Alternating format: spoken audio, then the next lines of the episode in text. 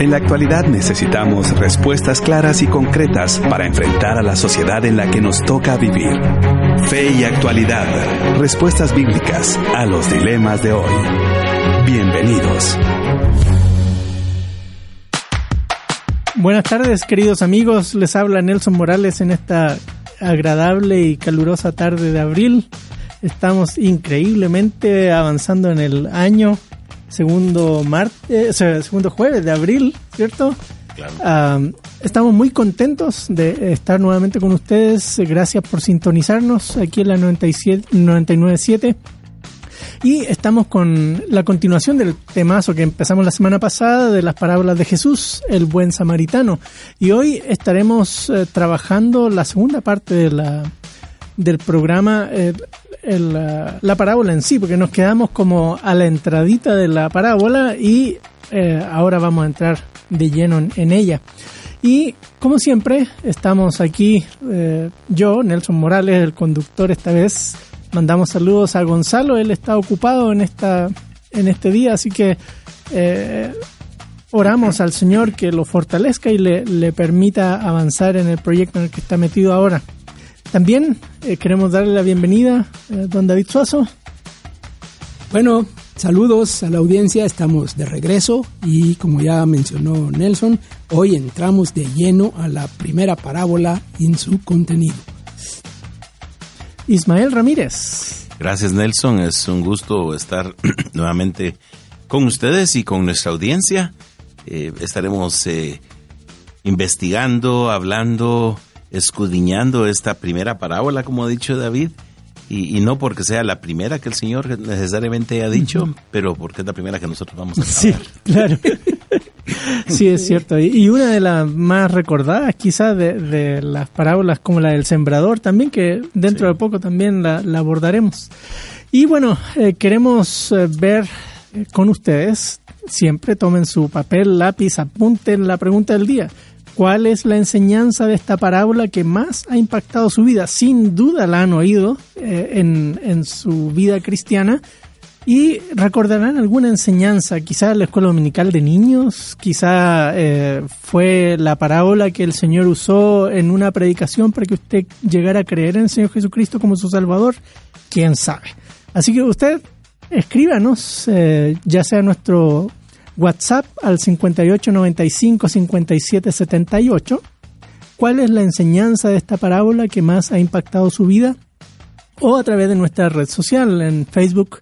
Eh, busquen ahí Fe y Actualidad FM y pueden responder la pregunta del día.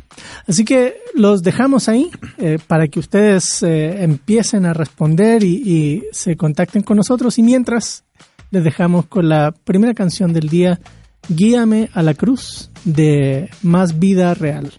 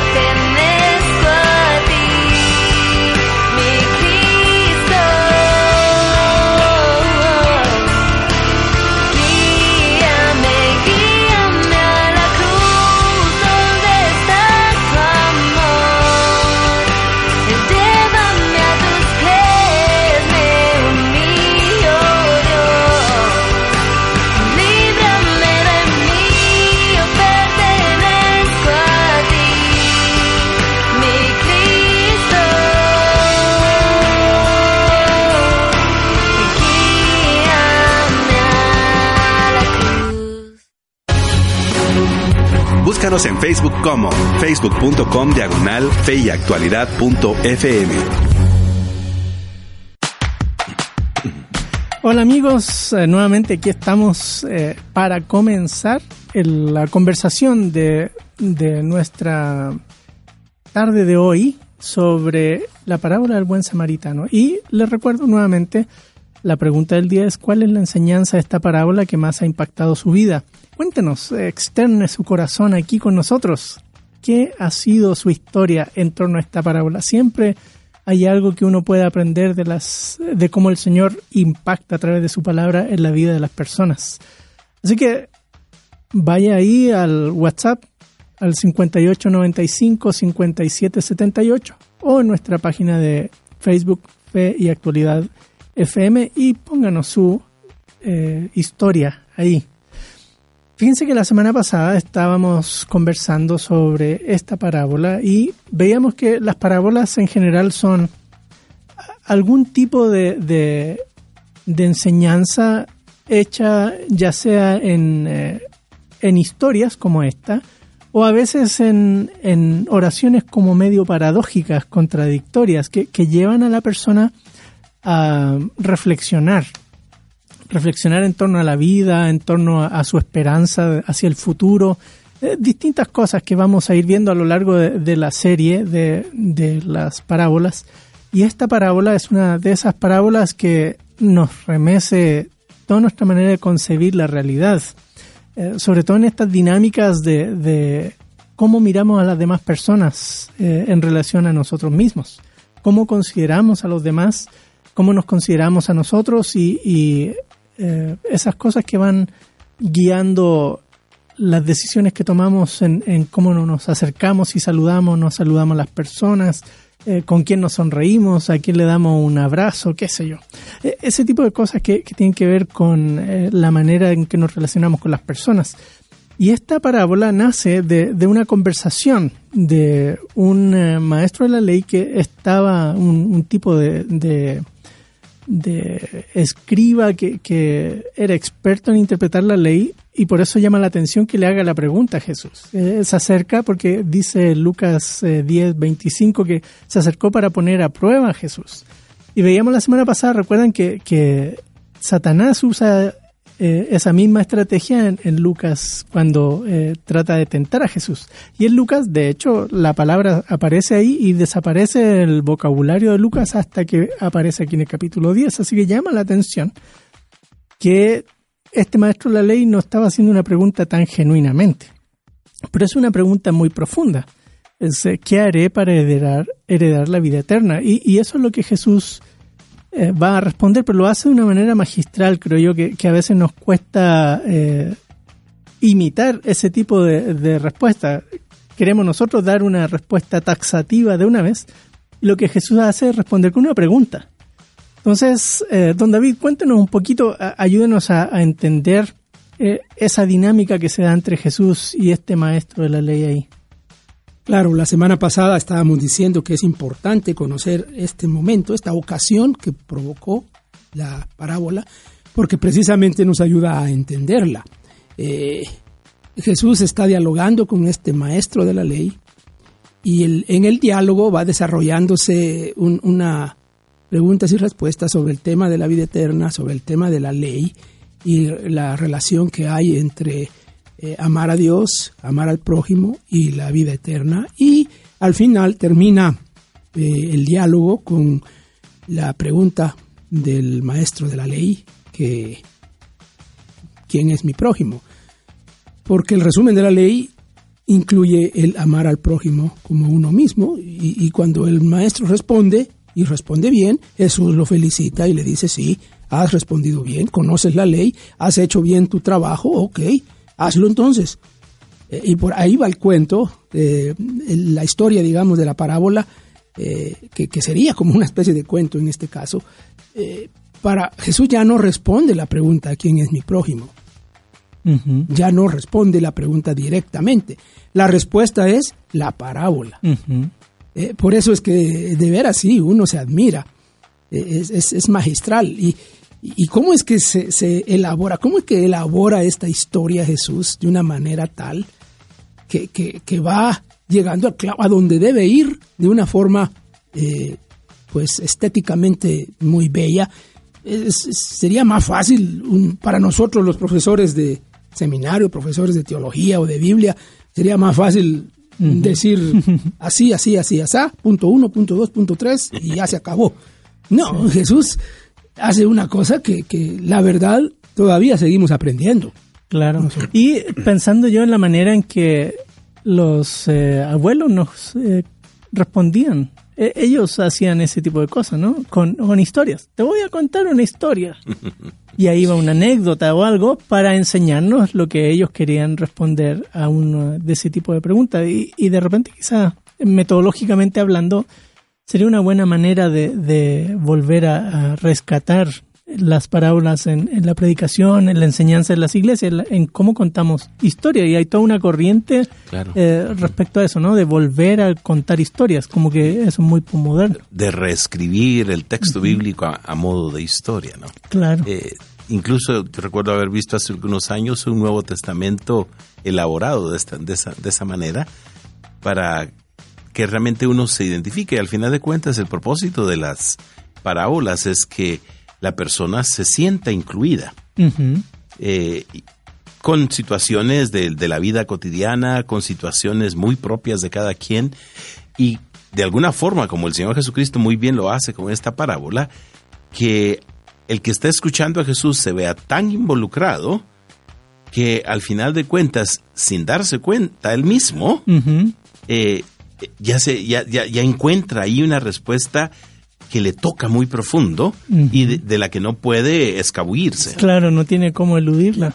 Me, me vino a la mente ahora el Ministerio Tejedores, que tienen eh, los de, de Evangelismo Explosivo, David Gómez y otros aquí en Guatemala, que trabajan precisamente este tipo de dinámicas eh, en los idiomas guatemaltecos, eh, historias. Eh, toman textos bíblicos y los transforman en historias y esas historias las ponen en los idiomas eh, guatemaltecos.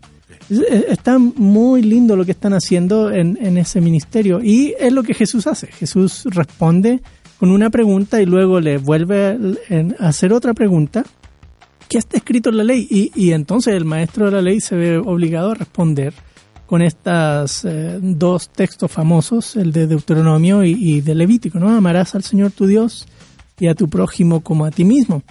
Y el 29 termina diciendo, pero queriendo él justificarse, eh, porque Jesús le había dicho, haz tú lo mismo, y, lo tira contra la pared, porque había todo un debate en esa época de quién sería el prójimo. Eh, porque para, por ejemplo, para la gente que vivía al sur de, de Palestina, en esa región que se llama Qumran, cerca del Mar Muerto, para ellos, ellos eran los prójimos entre ellos mismos. Los demás eran los hijos de las tinieblas y cero contacto, ni siquiera con el templo. O los mismos fariseos, ¿no? Que quien no fuese eh, como ellos lo miraban en menos. O incluso se dice que, que gente que era extranjera y llegaba a Israel después de un año no se había convertido en, aunque sea eh, temeroso de Dios, o prosélito mucho más, eh, entonces ya no, no lo consideraban prójimo y, no, no era susceptible de, nada. Pues sí, era un tema importante y, y, eh, por eso quiere justificarse él mismo y le tira la pregunta a Jesús, ¿quién es mi prójimo? Pero veamos, ¿qué nos están diciendo ustedes en, en redes sociales? Maylin Pedrosa nos dice, saludos amigos, bendigo su vida y me inspiran a buscar más de Jesús. Romina Quilín nos dice, la enseñanza que más impactó mi vida es la sensibilidad ante el dolor ajeno que mostró el samaritano, en total contraste de cómo los religiosos reaccionaron. Eso me hace reflexionar que si mi conocimiento de Dios no sensibiliza mi corazón y transforma mi manera de actuar con el prójimo, ese conocimiento tiene poco o nada de sentido. Mm. Me dejaron picada la semana pasada. Bendiciones. Les recordamos que la pregunta del día ya está posteada en nuestra página de Facebook de Fe y Actualidad FM y dice, ¿cuál es la enseñanza de esta parábola que más ha impactado su vida? También pueden comunicarse con nosotros con el al WhatsApp con el número 5895-5778. Muchísimas gracias. Y, y saludos para Romina y también eh, para John, y, y los niños. Sí, eh, qué, qué bueno que nos estás eh, viendo ahí y, y atenta. Es una oyente asidua, ¿eh? Sí, claro, sí. Bueno, así que el, eh, el, este maestro le pregunta a Jesús, ¿quién es mi prójimo? Y Jesús no le dice, tu prójimo es dos puntos, letra A, y ahí va, ¿no? Le cuenta una historia y eh, vamos viendo, ¿les parece, no? Eh, entremos a la historia, vamos conversando con la, eh, con la historia y vamos a ir, a medida que vamos avanzando en la historia, van a ir apareciendo cosas que vale la pena comentar para que podamos todos juntos aquí, tanto ustedes, nuestros oyentes y los que nos están mirando en Facebook, podamos imaginar en, nuestra mente esta escena, eh, es- porque es tan gráfica, tan, tan eh, creativo el Señor en, en cómo nos, nos hace pensar eh, que miremos juntos. Dice el versículo 30, respondiendo Jesús dijo, cierto hombre bajaba de Jerusalén a Jericó. Eh, de Jerusalén detenemos ahí. a Jericó, sí. Ah, mira, había 28 kilómetros de, de Jerusalén a Jericó. ¿sí? Ah, una cosa que veíamos eh, fuera de micrófono la semana pasada y, y ahora volvimos, estábamos con don David tratando de comparar qué lugares de aquí a Guatemala eh, en tan poco tiempo, o sea, en tan pocos kilómetros bajaría tanto, porque Jerusalén está más o menos 800 metros sobre el nivel del mar y Jericó está 300 metros bajo el nivel del mar. De hecho, es una de las ciudades más profundas de la Tierra. ¿sí? Es Um, una depresión, sí, toda esa eh, sección. y ah, estamos hablando de 1100 kilómetros. Está- Estábamos, metros. eh, perdón, metros. Sí, 1100 metros. Eh, 1100 metros. Estábamos viendo la altitud de Guatemala y comparando. A ver cómo estamos con Amatitlán. No, todavía está muy arriba. ¿Cómo estamos con este Palín. Palín? No, todavía está muy arriba. Terminamos en Escuintla. ¿sí? Eh, pero son como 50 kilómetros entre la capital Guatemala y, y Escuintla, así que, pero esa es la distancia más o menos que baja eh, de Jerusalén a Jericó, solo que en la mitad del, del tramo. de la distancia. Sí, y veíamos qué pasaba desde Shela bajando a- hacia Reu, pero ahí es mucho más grande, porque de 2000 y algo a, a casi nivel del mar. Eh, pero bueno, para que nuestra audiencia imagine esa bajada entre montañas, ¿sí? un camino sinuoso, eh, era una, un sendero romano, por cierto, los romanos habían construido ahí eso, y se decía que era tan peligroso el, el ambiente que los esenios, que de por sí eran pacíficos, eh, cuando bajaban por ahí bajaban armados. Wow. Sí, armados y en grupo. Sí, y el general Pompeyo, cuando llegó a, a esa zona, erradicó los ladrones que aparecieron en toda la ruta, pues voló con todos ellos, como a algunos les gustaría que pasara en algunos otros lugares, ¿sí? pero al cabo del tiempo volvió a, lo mismo, así que la historia de cuando uno dice bajada de Jerusalén a Jericó, inmediatamente la gente en la historia va a conectar con una calle peligrosa, podríamos pensar qué calles peligrosas hay aquí en nuestras ciudades, eh, en donde sea que estemos, siempre hay alguna calle que uno dice, mira, si vas por ahí, ten cuidado. Pues esa es la escena. Un hombre, no se dice qué tipo de hombre, bajaba de Jerusalén a Jericó. Y... eh, Pero era una calle peligrosa, pero transitada. ah, sí, claro. Casi, casi era inevitable pasar por ahí, porque era la única ruta. y, y eso es eh, algo que, que favorecía, por ejemplo, a los a los eh, salteadores, porque todo el mundo tenía que pasar por ahí. Se nota en la historia que varias gentes están pasando por ahí. Claro, claro, era un- una ruta que los personajes que van a ir apareciendo aquí nos van a ir diciendo eh, la, la conexión estrecha que había entre Jerusalén y Jericó. Tal vez valdría la pena también preguntarse, aparte de toda la descripción geográfica de este camino, eh, la referencia de quiénes transitaban esta ruta. Y no es algo completamente eh, desconocido, precisamente por los individuos a quienes el Señor Jesucristo menciona, los primeros dos, que son el sacerdote y el levita, que definitivamente muchos de los transeúntes de esta ruta incluían al, a la casta sacerdotal y a los servidores del templo, porque Jericó era una ciudad eh, de habitación de, de sacerdotes y levitas. De suerte que estos, después de haber cumplido su tarea, su servicio en el templo en la ciudad de Jerusalén, Regresaban a casa. van de vuelta a la casa. Y como que era usual entonces ver transitar en ese camino, no solamente a gente común y corriente o a gente de fuera del área, como sucede con el caso del samaritano, más bien podríamos decir que el samaritano es el que es inusual en esta ruta.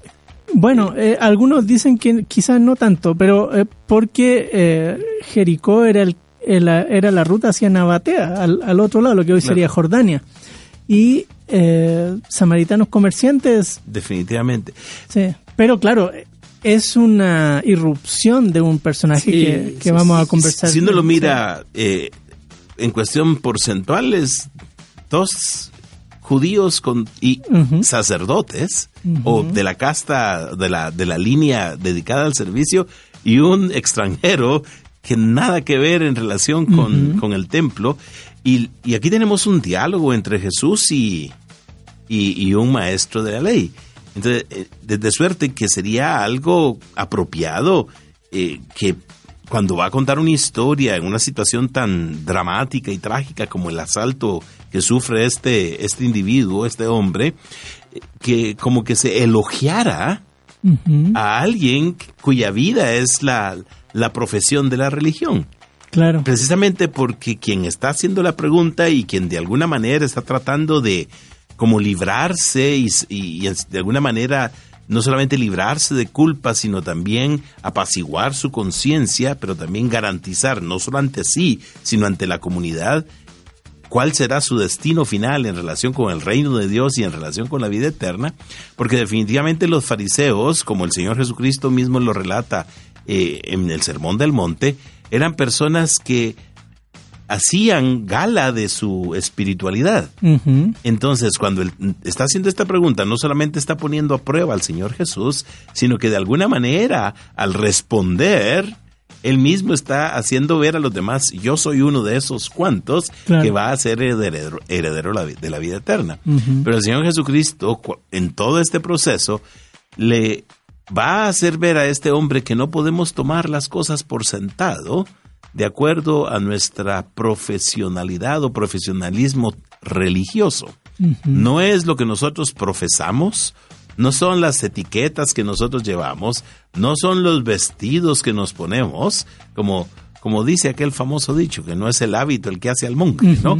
Entonces no es la ropa externa la No que... son los títulos. No son Claro. los títulos los que, los que determinan si nosotros al, al final de cuentas heredaremos la vida eterna, es la conducta y particularmente el trato que se hace al prójimo. Claro. Y por eso es que cuando el Señor, cuando Él responde y el Señor le dice, has, has respondido bien, haz tú lo mismo, Él quiere escabullir nuevamente esa, esa responsabilidad. Y definitivamente nosotros nos escabullimos de esa responsabilidad de, de variadas formas. Particularmente, volviendo al, al- al punto de lo que mencionó David hace un momento y también en tu caso, Nelson, a quién se consideraba prójimo, prójimo en aquel momento, la comunidad de Qumran, solo a los que estaban allí, los demás eran hijos de las tinieblas. En el caso de los fariseos, en cierta manera, ellos mismos, o de los judíos, y nosotros diríamos, bueno, ¿y quién es nuestro prójimo? Pues bueno, los hermanos de nuestra congregación, podríamos decir. Claro. Yo voy a o de nuestra bien, denominación. O de nuestra denominación. Y si Sí. nos extendemos un tanto más allá, si pensamos a nivel nacional, bueno, vamos a hacerle bien a los que son, a los que tienen derechos de ciudadano en nuestro país o algo así, ¿no? Mm, Si no tiene derecho de ciudadano, no tiene nada que, que- que buscar y aquí no tengo responsabilidad para con ellos.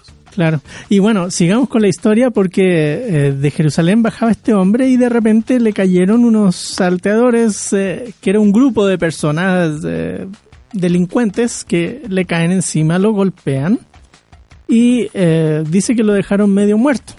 ¿sí? Eh, en salvadoreño sería lo dejaron mal matado. Sí, este, sí, eh, eh, es, Le dieron una buena malmatada, decimos Sí. aquí en Guatemala, ¿no? entonces imagínense la situación que tristemente nos ha tocado ver eh, en muchas ocasiones de, de personas que, que han sido han sufrido violencia en un asalto a un bus, por ejemplo, o cosas así que, que a la distancia caminando está el cuerpo de la persona ahí, no se sabe si está vivo o no, eh, y de repente cruzan tres personas. La primera persona que cruza es el sacerdote, y dice el versículo 31 que, eh, que bajaba eh, y lo vio y pasó por el otro lado del camino, como que, que se cruzó al otro lado de la calle. Eh, sea, lo vio y mejor se alejó. es paradójico, ¿no? porque si uno piensa en los códigos de santidad que, que manejaban los judíos en, el primer siglo, para ellos todo giraba en torno al epicentro del templo. El templo era lo más sagrado, así que las personas más cercanas al templo eran más santas que las que estaban más hacia lejos del templo. Así que los sacerdotes de por sí eran las personas más santas después del sumo sacerdote. Luego eh, le seguían los levitas porque estaban vinculados al trabajo cotidiano del templo. De ahí sería la gente que vivía en Jerusalén, de ahí la gente que viviría en, eh, más alejada, siempre judíos, y después por ahí quizá un samaritano aparecería, pero muy lejos en el círculo de santidad. En la periferia. Sí, y aquí tenemos a una persona que no se nos dice si es un judío no, nosotros asumimos que es un judío porque venía de Jerusalén a Jericó. Eh, la cosa es que es una persona en, la, en, el suelo que, pareciera que está muerto o, o, algo así y el sacerdote pues le hace el quite. Luego en el versículo 32 dice del mismo modo también un levita cuando llegó al lugar y lo vio pasó eh, por el otro lado del camino. O sea, la misma actitud. No sé, Ismael, ayúdanos un poco a, contarnos qué es lo que hacía un sacerdote o un levita en el templo y eh, quizás eso nos ayudaría a entender un poco por qué estas personas quizás estarían eh, tan eh, reticentes de, acercarse a una persona este, muerta o, casi muerta, no sé. Claro. Bueno, pensemos que los sacerdotes estaban divididos en órdenes, había 24 órdenes, y estos se turnaban cada cierto tiempo en su participación en el servicio del templo, que incluía eh, ofrendas, eh, holocaustos, eh, los variados animales que se llevaban como parte del proceso cotidiano del funcionamiento de, del templo, los sacrificios. los sacrificios. que se hacían. Así que si este sacerdote va de Jerusalén a Jericó, significa que él había estado ya cumpliendo su, su periodo, su turno, de, de servicio. Es decir, no todos los sacerdotes estaban todo el tiempo en la ciudad de Jerusalén. Algunos estarían allí eh, cuando les tocaba el turno. Quizá el caso conocido más famoso es el de Zacarías, padre de, Juan, y que en aquella oportunidad dice le cayó en suerte, dice el texto, ¿no? Eh, hacer eh, la presentación del sacrificio en el lugar santísimo. y, y, es allí, en ese, en ese, en esa oportunidad, cuando recibe la visita del ángel, ¿no? Estaba quemándose el incienso, era parte de las tareas que se hacían, la, que, la quema del incienso, la quema de los sacrificios. Eh, tenemos una gran cantidad de gente que llegaba para diferentes actividades al templo. Eh, si recordamos, por ejemplo, cuando el Señor Jesucristo nace, al octavo día lo llevan para que lo circunciden, pues, sería parte de las tareas que se estarían haciendo también en el templo, la circuncisión de los niños al cumplir los ocho días. Se dice que conforme a la ley también María presentó el sacrificio que se requería. Entonces había todo tipo de actividad en el templo cuando la gente estaba cumpliendo lo que la ley requería. Incluía ofrendas, sacrificios eh, variados, eh, podían ser sacrificios por, eh, por la confesión personal de pecado, el sacrificio específicamente en el caso, como en el caso de María, a la hora de haberse cumplido el tiempo tras haber dado a luz al Señor Jesús. Entonces, había mucho movimiento en el templo y estos dos hombres, tanto el sacerdote como el levita, uno de una forma más específica en relación con los sacrificios, otro más relacionado con las tareas varias o variadas del, templo, ambos habían cumplido su tarea. Mm. Y definitivamente podría pensarse que ambos hombres van bajando el camino hacia Jericó muy satisfechos, muy llenos de haber cumplido la tarea es decir, es un sentir de, que no solamente se les había escogido para participar, que era algo muy importante, sino que ellos ahora van, habiendo terminado la tarea, y en otras palabras podríamos decir, se sienten bien con Dios. claro. Y, y, encuentran aquí de repente a alguien que viene a estorbar. Su santidad.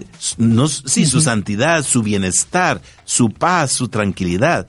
Es decir, cuando uno se encuentra bien, no quiere que nada se lo quiten. Claro, iban saliendo del campamento, digamos, de jóvenes con el ánimo y el espíritu arriba y de repente se encuentran con esta situación. Pero bueno, eh, creo que hay más eh, saludos y comentarios en nuestras redes. Velázquez Byron nos dice, un hombre, ese detalle lo están pasando de vista. Dice hombre, no habla de nacionalidad. Esto tiene grandes implicaciones. Revisen esto, no lo pasen por alto. Y vuelve a repetir, esto tiene grandes implicaciones para la misión de la iglesia. Dice, no se puede asumir que era judío. Eso de asumir como que no es exe- exegéticamente correcto. También César Catalán nos dice, la enseñanza que me ha dejado es poder ayudar al necesitado. Bendiciones. Le recordamos que la pregunta del día es, ¿cuál es la enseñanza de esta parábola que más ha impactado su vida? Esperamos sus comentarios. Ok, muchas gracias. Eh, me sorprendió la- el comentario porque sí dijimos que, que era un hombre y estuvimos reflexionando un poquito sobre eso. Quizás eh, fue antes de que lo dijéramos. o- eh, y lo otro es que dice un hombre, no dice un judío. Eh, Sí, pero recordemos que es una, es una historia, es un, Claro, un claro. cuento. Es, es un cuento, no, no, no le busquemos tres pies al gato, digamos. Sí, es, es- to- todo es un cuento, incluso lo del, lo del asalto dramático, este, probablemente los asaltantes no dejaban medio muertos a cada, a cada, a cada persona a la que asaltaban. ¿Por qué a este sí? Es porque Jesús quiere hacer un énfasis específico con esta historia, con Así este es, cuento. claro. No, no, no se trata de que a todo asaltante lo dejaban medio muerto. Mm, Eh, a todo asaltado. todo asaltado, digamos, este, y, y- por qué el camino de Jerusalén a Jericó es también intencional, que eh, hay que tener eso ahí en cuenta. Todo el diálogo está en el contexto judío. Todo el diálogo está en el contexto judío. El maestro de la ley es maestro de la ley judía. Jesús está haciéndole preguntas sobre la ley judía. ¿A qué le está Bueno, respondiendo? Jesús mismo es judío Claro. y es un rabí. Y como rabí es que lo aborda el maestro de la ley. también. O sea que to- toda, toda la historia gira en ese contexto. Entonces, lo más natural del mundo es pensar que lo más chocante para un judío sería que un samaritano lo ayudara.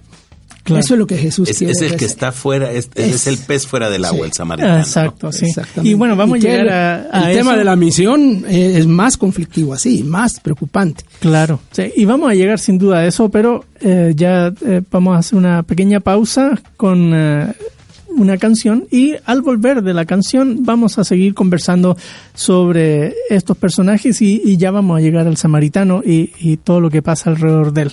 Pero entonces, eh, si todavía no han entrado a la página de Facebook, eh, vayan y respondan la pregunta del día. eh, ¿Qué ha sido la enseñanza que, que más ha impactado su vida eh, de esta parábola?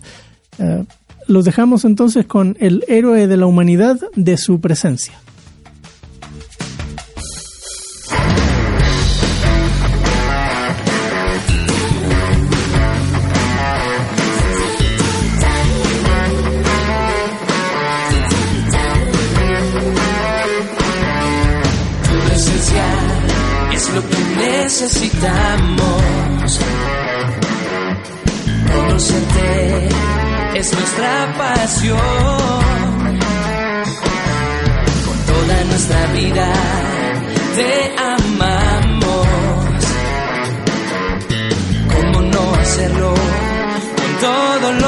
Hiciste tú?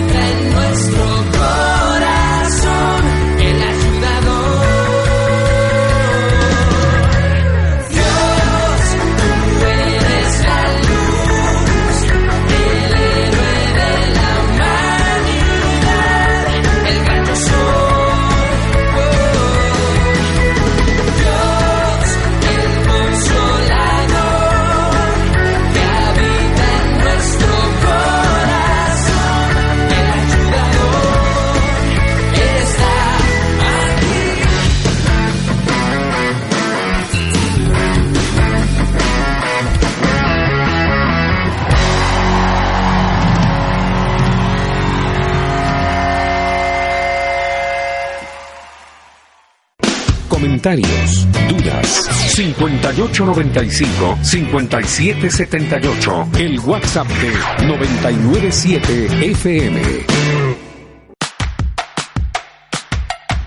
Hola amigos y amigas que nos oyen eh, a través de la 997 El Camino Contenido que Transforma y también eh, nos siguen a través de la eh, Facebook Live eh, Fe y Actualidad FM.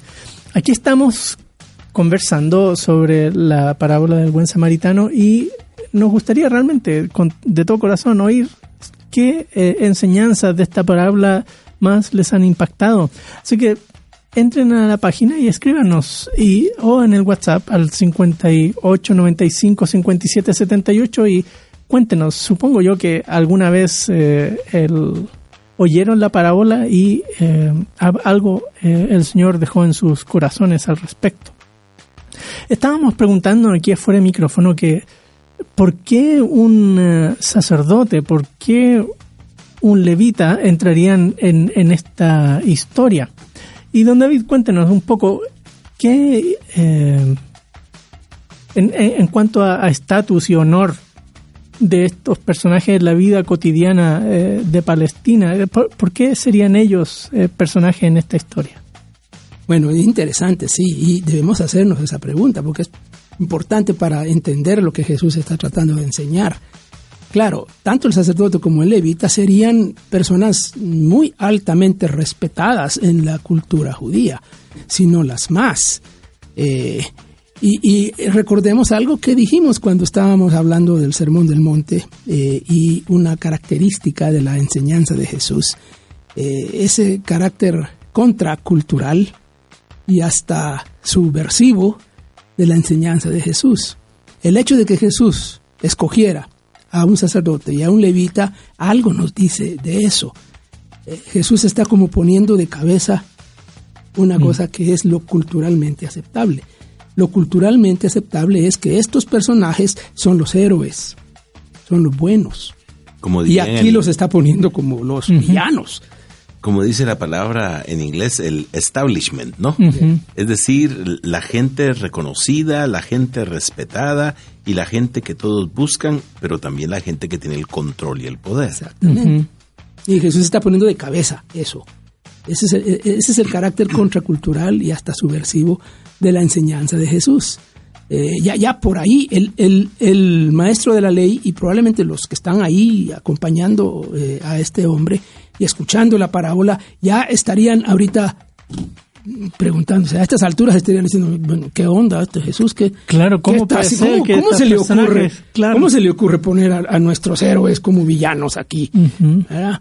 y claro la cosa se pone peor cuando escoge al héroe uh -huh, claro ¿verdad? indudablemente sí. uno puede ver narraciones como esta parábola como algunas de las que están detrás de las intenciones de lo, de, del liderazgo del, del de los que tienen control de deshacerse de Jesús. Uh -huh. Porque precisamente en las conversaciones... Era incómodo. Eh, realmente Jesucristo los estaba atacando, los estaba poniendo en mal. Porque al final de cuentas Jesús quiere decir que no es la gente que tiene el control religioso y en cierta manera político la que al final de cuentas entra al reino de los cielos. Uh -huh. Sí, y bueno, entonces en, en esa escena dice que cierto samaritano que iba de viaje llega y, encuentra a la persona y se acerca y, y, y, hace cosas de primero auxilio, ¿cierto? Derrama aceite, vino, el aceite usualmente se, se entendía como un analgésico y, el vino como un, un, desinfectante natural. Bueno, no sé si tan natural, pero un desinfectante a la mano por lo menos, ¿sí?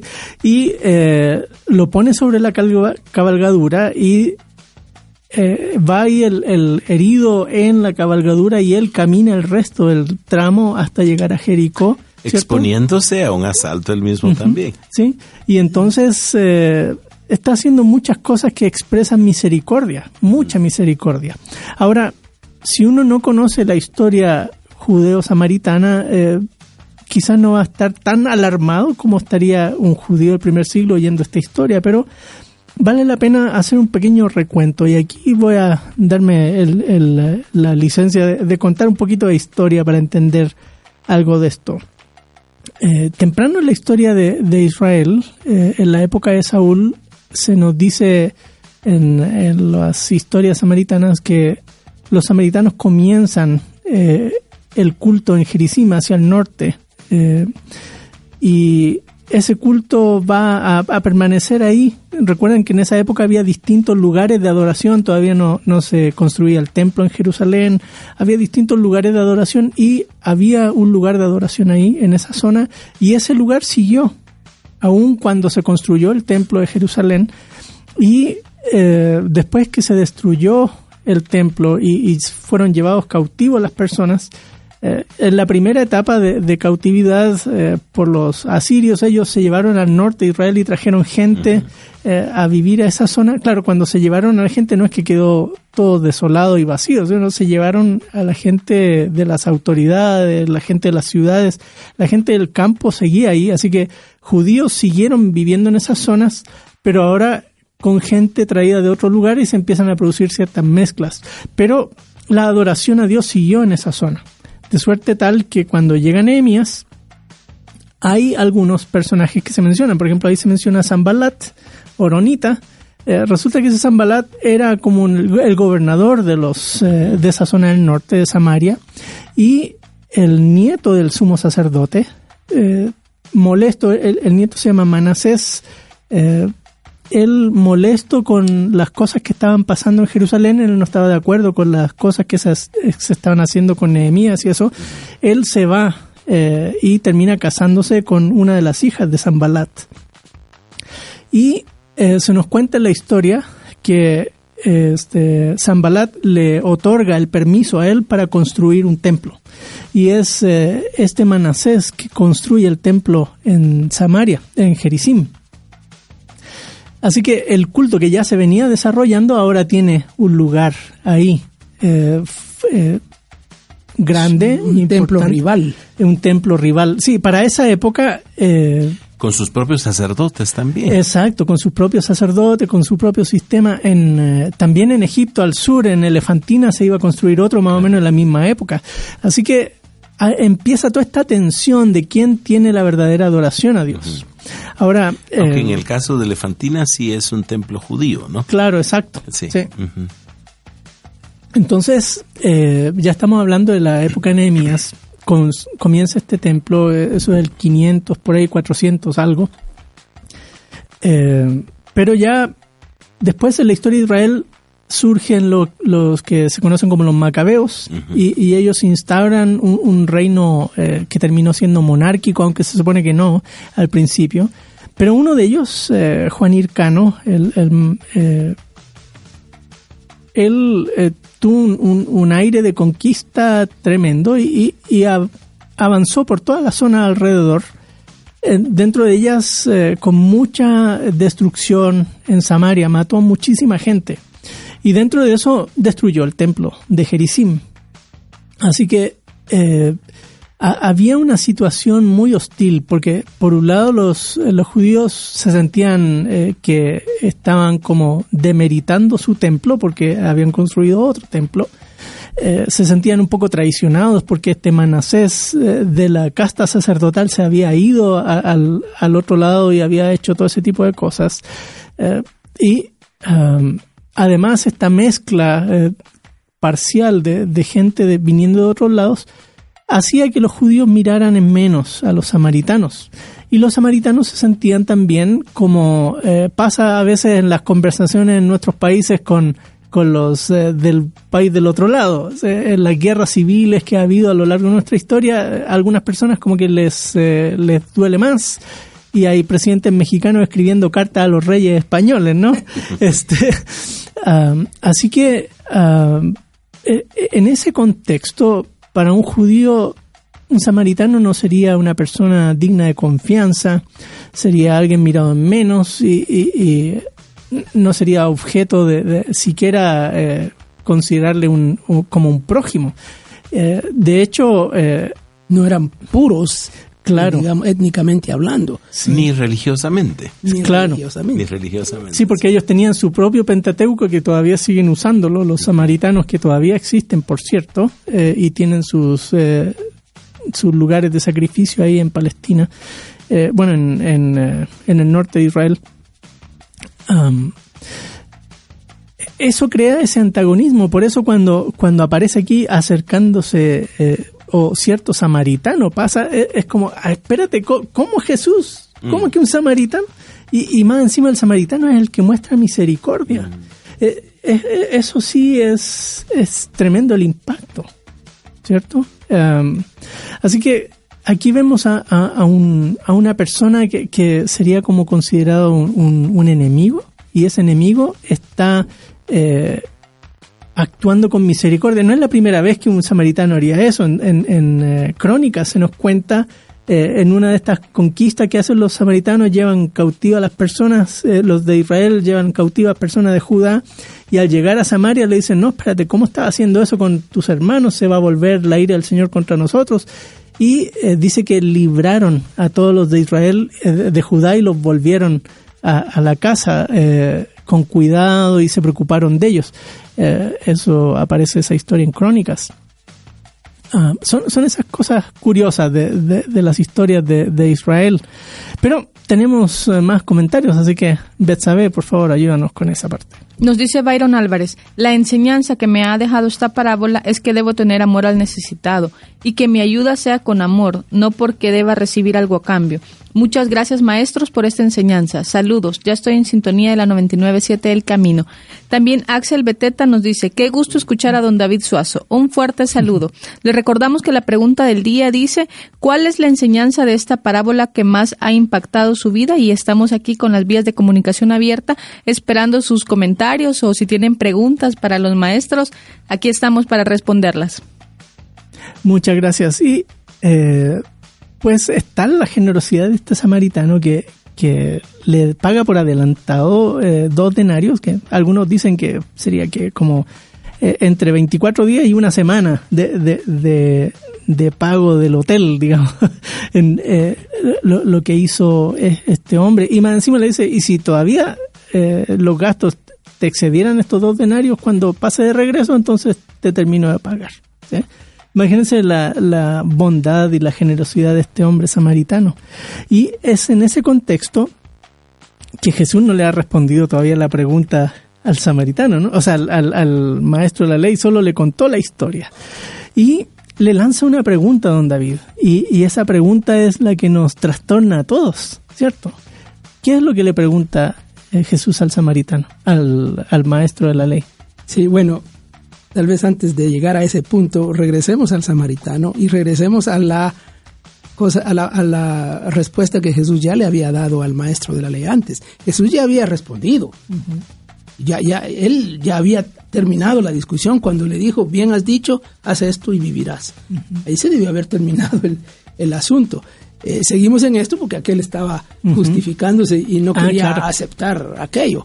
Eh, bueno, entonces dijimos en aquella ocasión que lo que Jesús quería desarrollar luego era ese, ese dilema o esa dicotomía que hacemos entre el saber, el conocer y el hacer. Claro. Porque aquel sabía, había sacado 100 puntos en el examen, entonces Jesús lo mandó a hacerlo. Bueno, cuando él narra la historia y cuenta lo del sacerdote y lo del levita, cuenta dos acciones que hace cada uno. Ver y desviarse. Los dos hicieron las mismas dos acciones. El samaritano cuenta que vio, Ujú. vio, dice, se acercó, se compadeció, le curó las heridas, se las vendó, lo montó sobre su caballo, lo llevó, lo cuidó. Ah, eh, ¿Cuántas acciones hay ahí? Eh, ¿Cuántas? Por lo menos ocho acciones están en juego. Son cosas hechas. Haz esto y vivirás. Claro.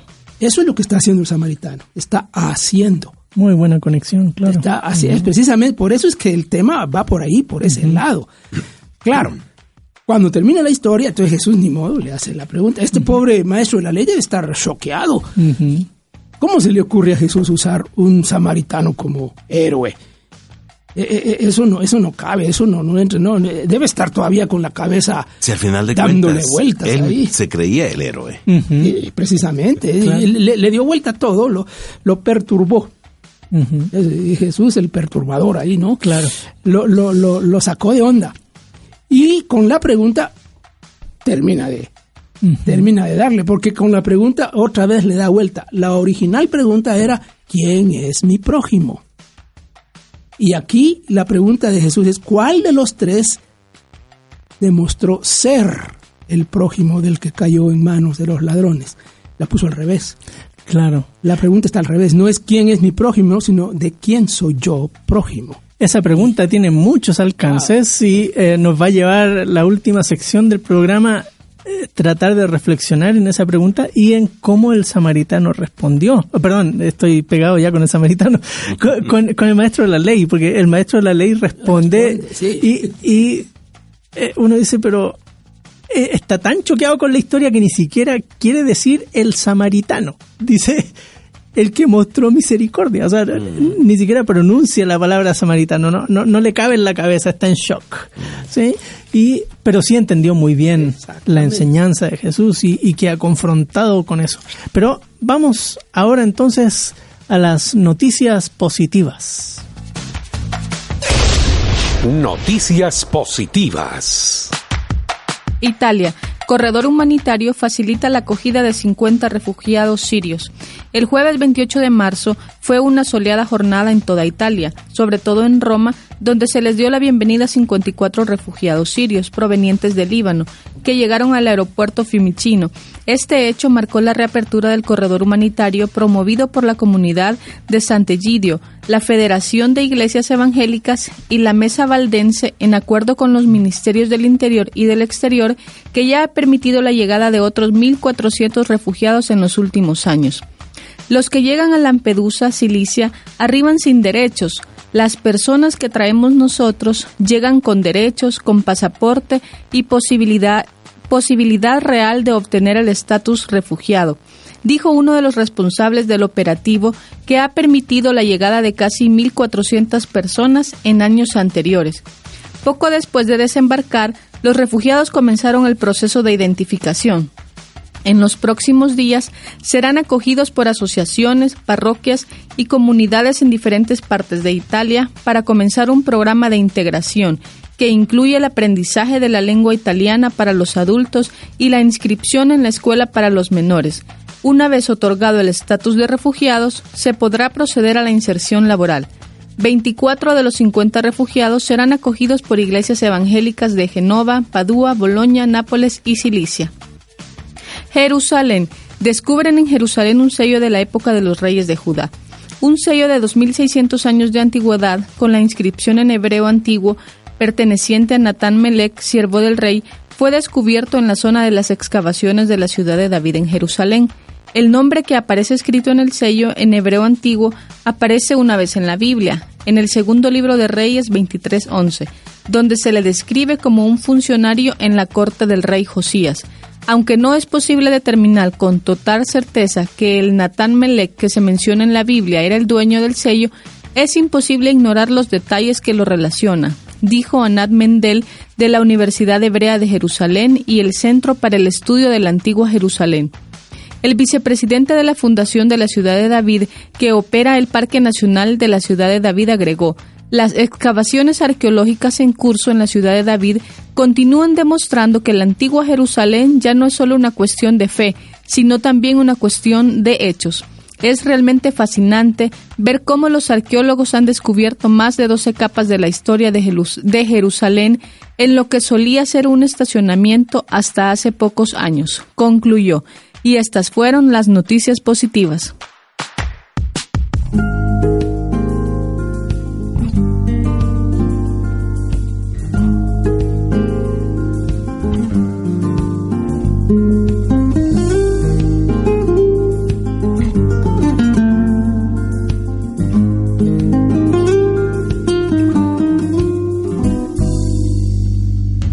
Regresaba a casa un poco más temprano de lo normal, cuando vio que sobre él venían tres. Y navaja en mano le atacaron sin contemplación, le dejaron inconsciente bajo el sol.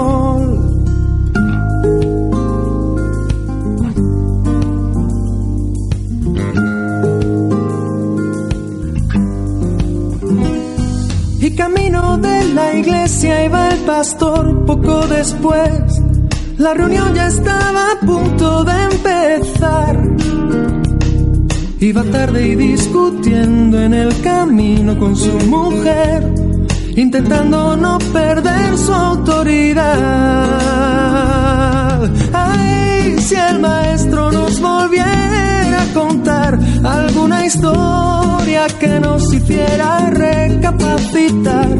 Piénsalo, piénsalo.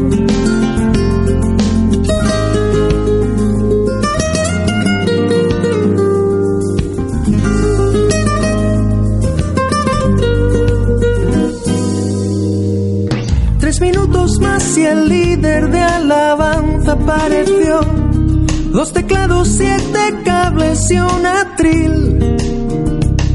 Y aunque sí le pareció ver algo rojo en el arcén, prefirió pasar de largo y de perfil. Un gitano despeinado que pasaba por allí, no sabía ni leer ni escribir pero al ver el panorama le dolió en el corazón y acercándose hasta el hombre le ayudó.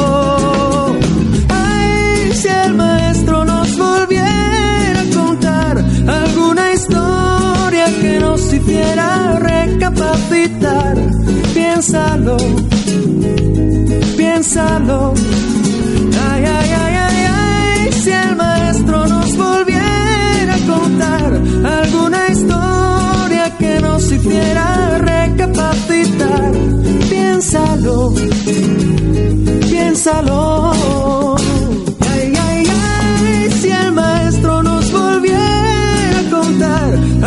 historia que nos hiciera recapacitar. Piénsalo, piénsalo. Ay, ay, ay, ay, ay, si el maestro nos volviera a contar alguna historia que nos hiciera recapacitar. Piénsalo, piénsalo.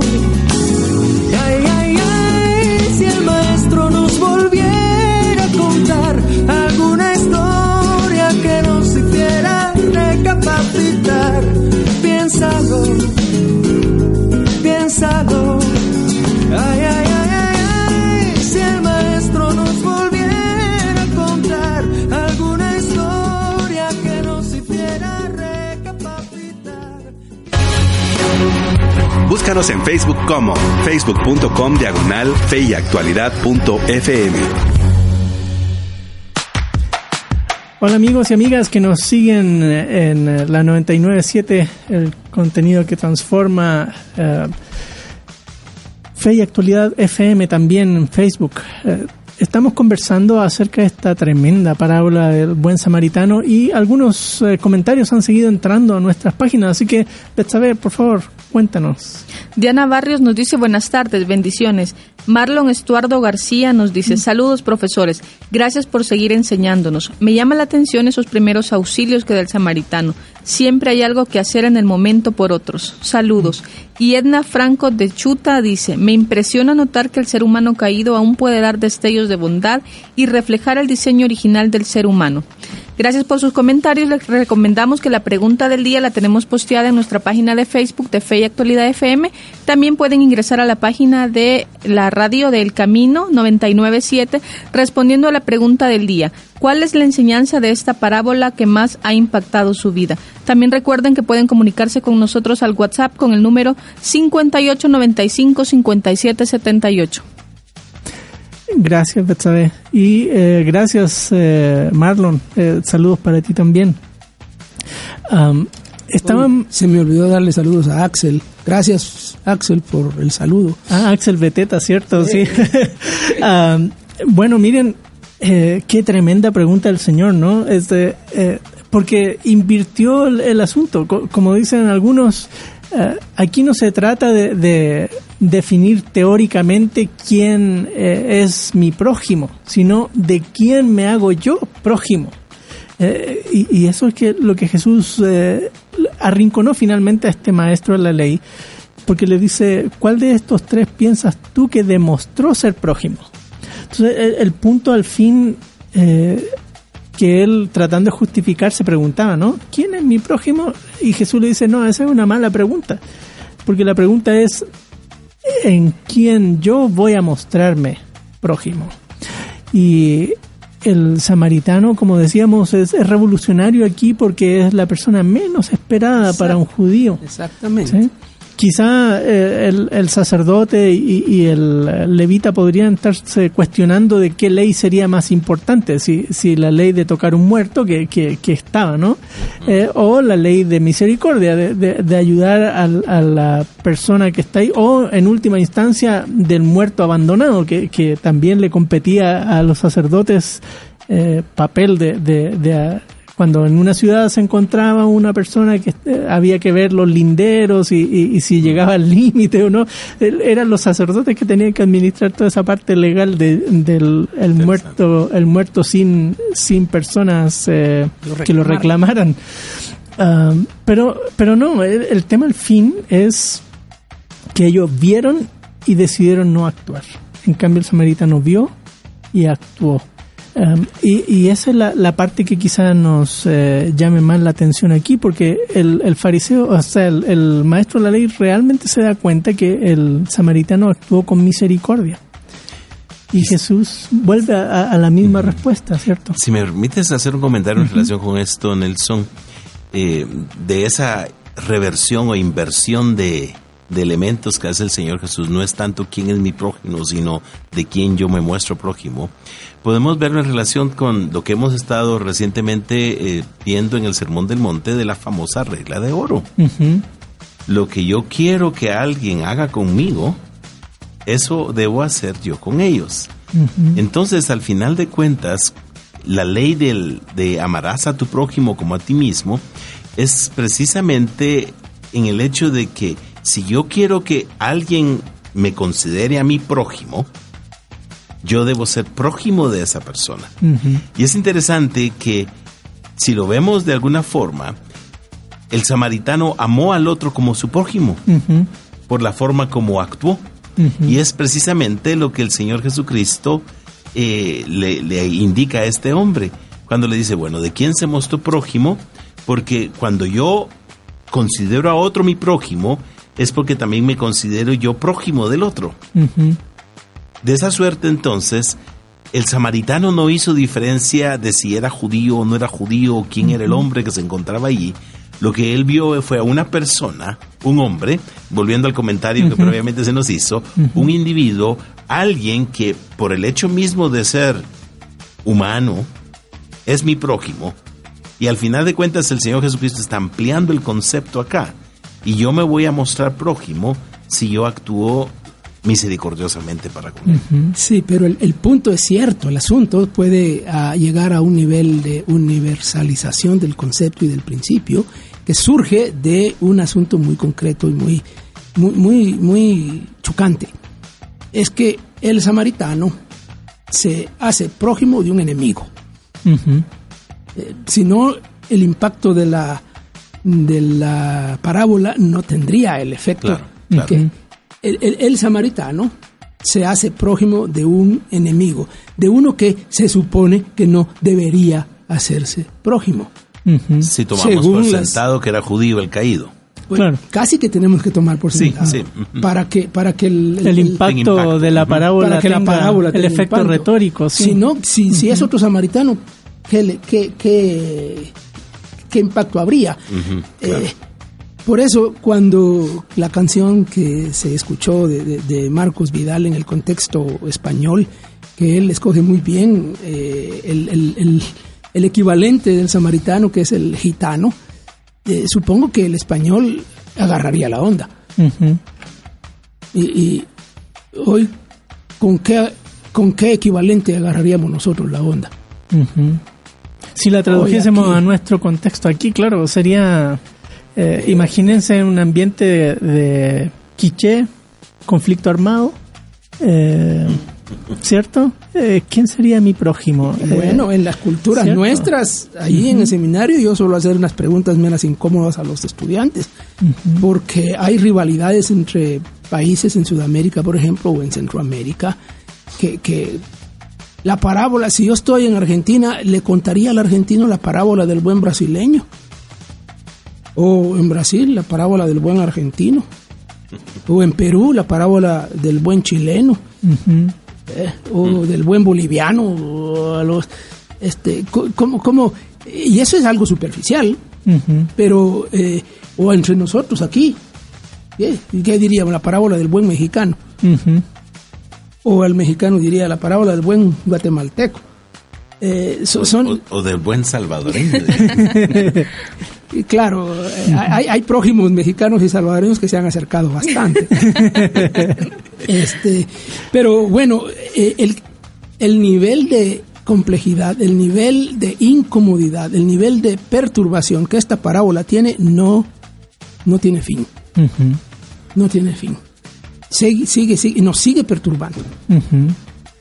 Claro, porque como decíamos al principio del programa, eh, vamos concibiendo a las personas, a nuestra realidad, eh, y sin darnos cuenta vamos decidiendo a quién saludamos, a quién no, a quién abrazamos, a quién no, eh, a quién eh, mejor nos cruzamos la calle, no hay hacer. Eh, e- ese tipo de, de- de cosas que, que nos persiguen. Es, es muy humano.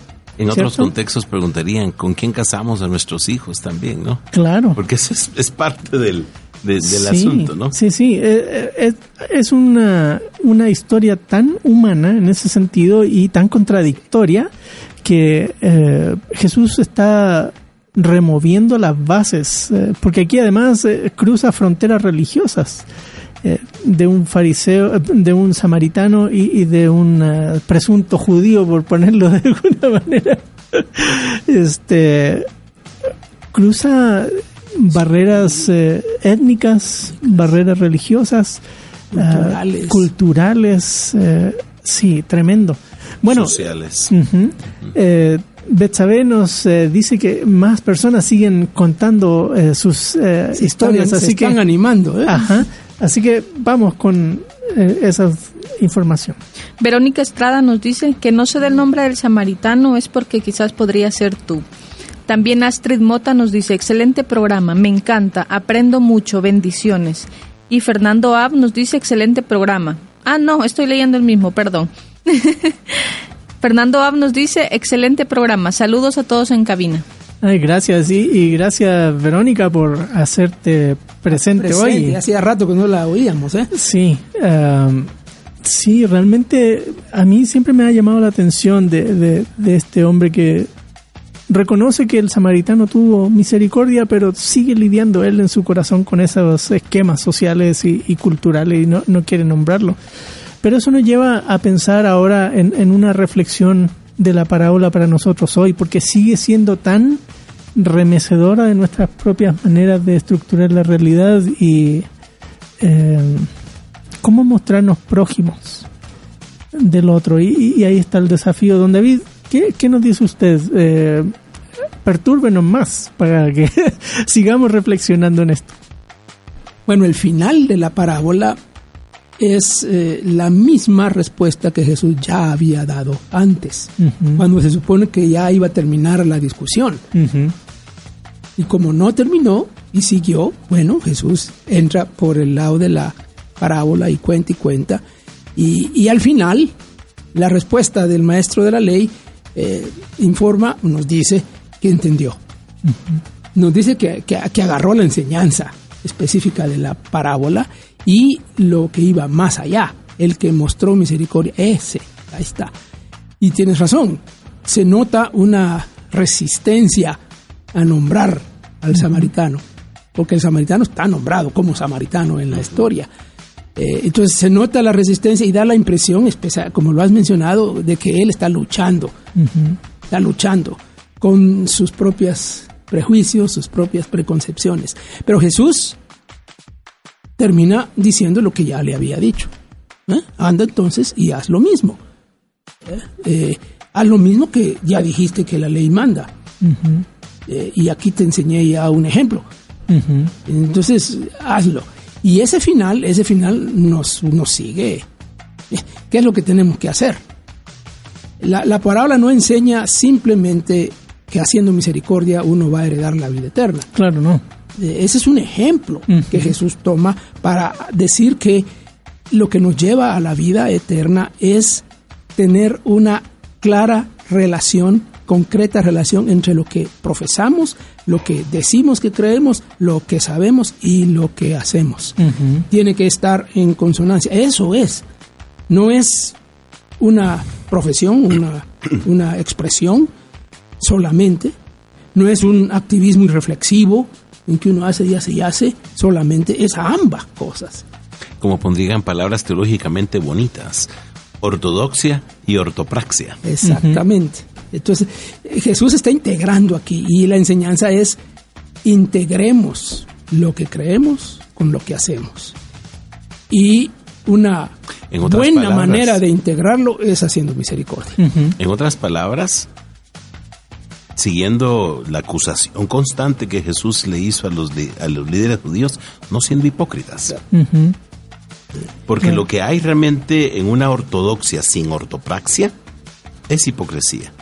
Pero también puede haber problemas con una aparente ortopraxia sin ortodoxia. Uh -huh. Porque esa ortopraxia sin ortodoxia es vacía. Uh -huh. Es sin sentido, ¿no? Claro, es eh, activismo. Es activismo sin, sin sentido. Claro. Bueno, yo, yo pienso en, en, varios temas y me gustaría, Ismael, si eh, tú nos eh, contaras alguna experiencia de tu eh, trayectoria pastoral que nos eh, oriente, también oriente a nuestros lectores en torno a este tema, porque hay varios asuntos ahí que, eh, que nos quedan en, en, el tapete. Algo que me llama la atención aquí del samaritano, que él muestra misericordia por la misericordia en sí. ¿sí? Ve la necesidad del, del otro, de esa persona en necesidad y actúa. Um, hoy en, en, muchas iglesias se condiciona la misericordia solo mientras tenga algún rédito, uh -huh. ¿cierto? Eh, por ejemplo, um, al, algunos eh, han también han ido al extremo de, de, de, decir esto es lo, lo que debemos hacer y solo esto hacer. Uh -huh. um, la misericordia y nada más. Eh, entonces, ¿cómo encontrar un balance eh, en, de ser un buen samaritano? Mm. Es difícil uh, encontrar ese equilibrio en, en la vida eh, porque realmente eso requiere de nosotros mucho. Uh -huh. requiere de nosotros eh, sacrificio, requiere de nosotros a veces no seguir eh, el buen consejo de otros que tratan de evitar que vayamos por el mal camino, eh, atendiendo a la gente que no merece aparentemente nuestro tiempo, nuestro esfuerzo, nuestro dinero, nuestra inversión. Eh, definitivamente no vamos a encontrar el apoyo de aquellos que aparentemente es- están con nosotros cuando decidimos, optamos por compartir el amor y la gracia del Señor, ¿no? Eh, eso es tanto en la vida pastoral, eh, hay mucha lucha, por ejemplo, como, por ej- como cuando uno se pregunta a quién vamos a recibir dentro del seno de nuestra iglesia, Eh, a quién le vamos a dar la oportunidad de ser parte de nuestro liderazgo, a quién vamos a dejar que suba al púlpito para compartir la palabra del Señor. Eh, y eso significa que en oportunidades tendremos que aprender a ceder, a ceder algunos de nuestros prejuicios, a ceder con algunas de nuestras preconcepciones de quiénes realmente son o no deben ser parte de la- el, grupo favor- favorecido de, nuestra comunidad. Claro. Eh, es parte de esa tensión donde eh, uno necesita balancear y también cómo ayudar inteligentemente, con sabiduría. Porque de repente uno por tratar de ayudar termina desayudando, ¿cierto? Eh, actuando con paternalismo, eh, eh, como pasa con muchas ONGs que, que necesitan a los pobres para que puedan seguir teniendo recursos y funcionando. Y eh, es como, bueno, los tenemos que ayudar, pero ojalá que duren bastante en calidad de pobres para que nosotros sigamos teniendo los recursos para seguir ayudándolos. Eh, es como un, un círculo vicioso que, que termina eh, siendo complicado, ¿no? Aunque no creo que sea el punto en el caso de la parábola. Oh, el no, caso de la duda, no, parábola claro. es una situación muy puntual. Y- Cuestión de, de- de gran crisis. Sí, y, y ese es el punto aquí, ¿no? Cómo reaccionamos ante situaciones de crisis y, y situaciones reales, y no, no situaciones creadas. Porque al final de cuentas muchas situaciones son creadas, eso no les quita la realidad de la necesidad, pero no son el resultado de un momento de crisis, podríamos decir nosotros que nos pone a prueba. Eh, es, el, es el momento de la cruda realidad que nos enfrenta de repente y nos vemos ante situaciones inesperadas, no situaciones que ya las tenemos bien calculadas y pensadas, en las cuales ya tenemos nuestro plan previamente establecido, sino que son situaciones que al final de cuentas hacen que mostremos nuestra genuina piel. Mm. Claro, buen Bueno. punto. Sí. Yo estoy reflexionando sobre el tema porque me da la impresión de que muchos cristianos honestos, genuinos, que quieren eh, emular al buen samaritano, eh, se ven, nos vemos, digamos, eh, en una realidad en que, francamente, es difícil ser buen samaritano hoy. Mm. Eh, como que se complica ser ese prójimo de ayudar al otro, porque la realidad que vivimos nos pone muy a la defensiva, eh, nos pone en riesgo. Eh, no- no- nos, eh, nos paramos nosotros en la carretera cuando vemos un, un- un vehículo averiado para ayudar a la persona que está ahí, eh, que es una cosa normal, pues no sería tan dramática, pero es una cosa sencilla. Eh, nos paramos, hacemos eso, eh, vamos en el, en el camino y, y hay un, un accidente, nos paramos a mirujear, ¿no? A mirar, a, a- nos paramos a socorrer, a ayudar. Eh, yo creo que hay gente que sí lo haría, que lo haríamos, pero muchos estarían pensándolo, pensándolo. Eh, en, medio de un asalto en un bus o en una calle, eh, ¿qué hacemos? Nosotros estamos ahí. Nos arriesgamos por otro. Eh, se, complica. Claro, es, eh, eh, realmente no, no- no es una respuesta sencilla. Siguen entrando comentarios. Betsabe, cuéntanos. Ahorita los leo. Sandra Alvarado nos dice, linda lección, aprendamos a ser como el buen samaritano. Gracias profesores, atentos saludos. Verónica Estrada nos dice, los quiero un montón, siempre los escucho, pero no siempre puedo saludarlos, Ah, aunque bueno. tenga unas ganas, unas ganas incontenibles de opinar. Pero gracias por todo su esfuerzo, su trabajo, dedicación, investigación y ánimo de enseñar la buena voluntad del Señor. Siempre es un gusto escucharles. Un abrazo para cada uno.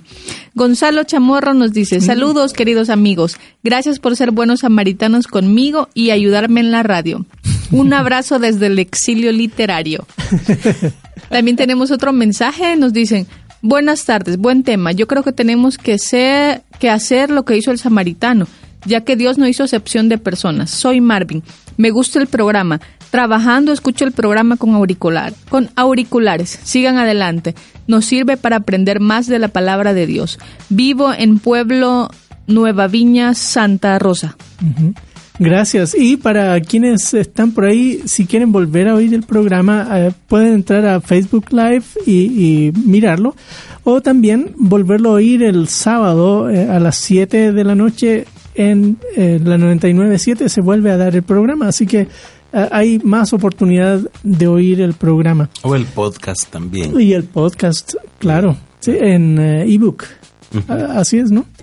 Am, miren, el, el tiempo ha pasado volando. Yo, o sea, si, si el, el reloj pudiese tener eh, minutos de hule sería mejor, pero eh, el tiempo va avanzando y eh, sin duda siempre agradecemos a Jefferson y, Susana por el apoyo tremendo que hacen con nosotros aquí en el estudio. Eh, igual eh, Amir y, y Betsabe en, en producción. Eh, Así que gracias de, una vez anticipado por si es que se nos cortan los segundos. eh, gracias por todo el apoyo que nos brindan. Y en estos últimos minutos quisiera que pudiésemos reflexionar un poco en desafíos. Así que, eh, don David, Ismael, eh, y, y luego cierro yo, eh, ¿qué desafíos eh, creen que, que podríamos eh, rescatar hoy de, de la parábola también para nosotros y para la iglesia hoy? Bueno, para mí el desafío más grande, aunque tiene que ver con el tema de misericordia, el desafío más grande tiene que ver con ser consecuentes. Eh, lo que digo que creo, que se vea. Para mí un desafío es eh, darme cuenta de que no es fácil ser un buen samaritano. Ya lo hemos dicho previamente. Y realmente el Evangelio en términos generales y las demandas del Evangelio no son fáciles. Eh, es lo que con frecuencia decimos que no se trata de un Evangelio barato. Ser discípulo de Jesucristo es algo que requiere de nosotros un una costo. entrega total, un costo, una entrega total. Y requiere de nosotros una constante evaluación, una constante eh, un constante eh, sopesar de, de nuestra vida, de nuestra conducta y, como dice David, eh, ver si hay congruencia, si hay consecuencia entre nuestro decir y nuestro actuar. Y es lo que el Señor Jesucristo ve y hazte lo mismo. Si crees eso, hazlo. El, el reto es entonces a ser honestos con nosotros mismos y, y revisar realmente si estamos viviendo las demandas del discipulado. Muchas gracias. Y, y sin duda, eh, las palabras, las palabras de Jesús al final de, del Sermón del Monte hacen eco aquí, ¿no? Es, tenemos dos caminos, eh, dos alternativas. Eh, en el caso de, de la parábola, esta claramente fueron dos maneras de actuar y eh, la parábola nos invita, eh, nos jala fuertemente a imitar a quien, al samaritano o al sacerdote y al levita. De todos modos, vamos a actuar de una o la otra manera en la vida cotidiana. Es la vida cristiana es una vida que requiere decisión y, y Jesús pone esta parábola al inicio de ese camino hacia Jerusalén. De hecho, el, el siguiente versículo después de la parábola, en el 38, dice, mientras ellos iban de camino, de camino a Jerusalén, a donde Jesús iba a morir en la cruz.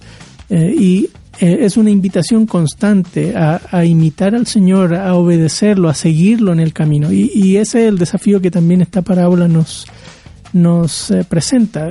Porque así como ese maestro de la ley, nosotros también estamos confiando en el Señor para vida eterna. Pero esa vida eterna implica ser consecuente, como decía don David, hacer, actuar. Así que ahí les dejamos el desafío. Muchas gracias por sintonizarnos. Que el Señor les bendiga y que tengan una linda eh, resto de semana. Que el Señor les bendiga a todos.